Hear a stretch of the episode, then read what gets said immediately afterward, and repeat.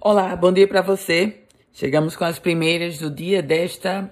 Hoje é quarta-feira, 15 de junho de 2022, véspera de feriado. O concurso da Assembleia Legislativa do Rio Grande do Norte está muito próximo de ter o seu edital lançado. Isso porque o presidente da casa, deputado Ezequiel, assinou o contrato com o Instituto AOCP a entidade responsável pela condução, e a expectativa é de que na próxima semana esse edital seja lançado.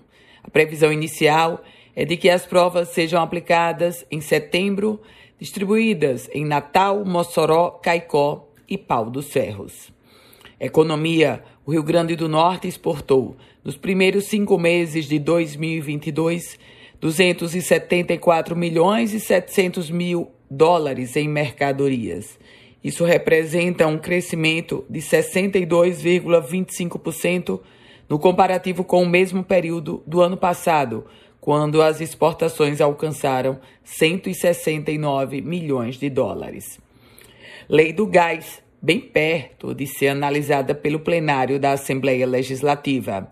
O presidente da Comissão de Educação, Ciência e Tecnologia da Assembleia Legislativa, deputado Hermano Moraes, confirmou que o projeto sobre a normatização da exploração e comercialização dos serviços de gás canalizado no Estado, o chamado Progás, foi aprovado no colegiado e vai a plenário na Assembleia, vai a plenário na Assembleia Legislativa na próxima terça-feira.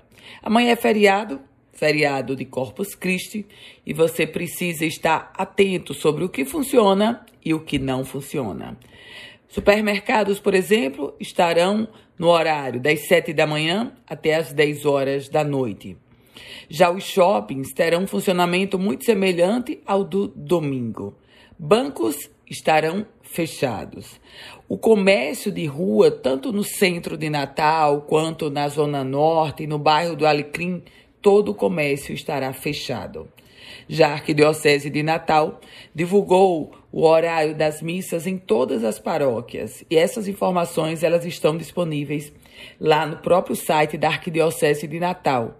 Por exemplo, na paróquia Nossa Senhora das Graças, Santa Terezinha, no bairro do Tirol, em Natal, a missa solene vai acontecer às 11 horas da manhã, uma celebração presidida pelo padre Charles Dixon Macena. Polícia. A Polícia Federal prendeu em Mossoró um homem suspeito de armazenar e compartilhar imagens e vídeos com cenas de abuso e exploração sexual infantil. Durante o cumprimento do mandado de busca e apreensão, os policiais encontraram no celular do investigado inúmeros arquivos com cenas de violência sexual contra crianças, motivo pelo qual ele foi preso em flagrante. Com as primeiras notícias do dia, Ana Ruth Dantas. Desejando a você um produtivo dia, bom feriado. Quer compartilhar esse boletim? Fique à vontade. Quer começar a receber esse boletim? Então manda uma mensagem para o meu WhatsApp. É o 987168787. Um bom dia para você.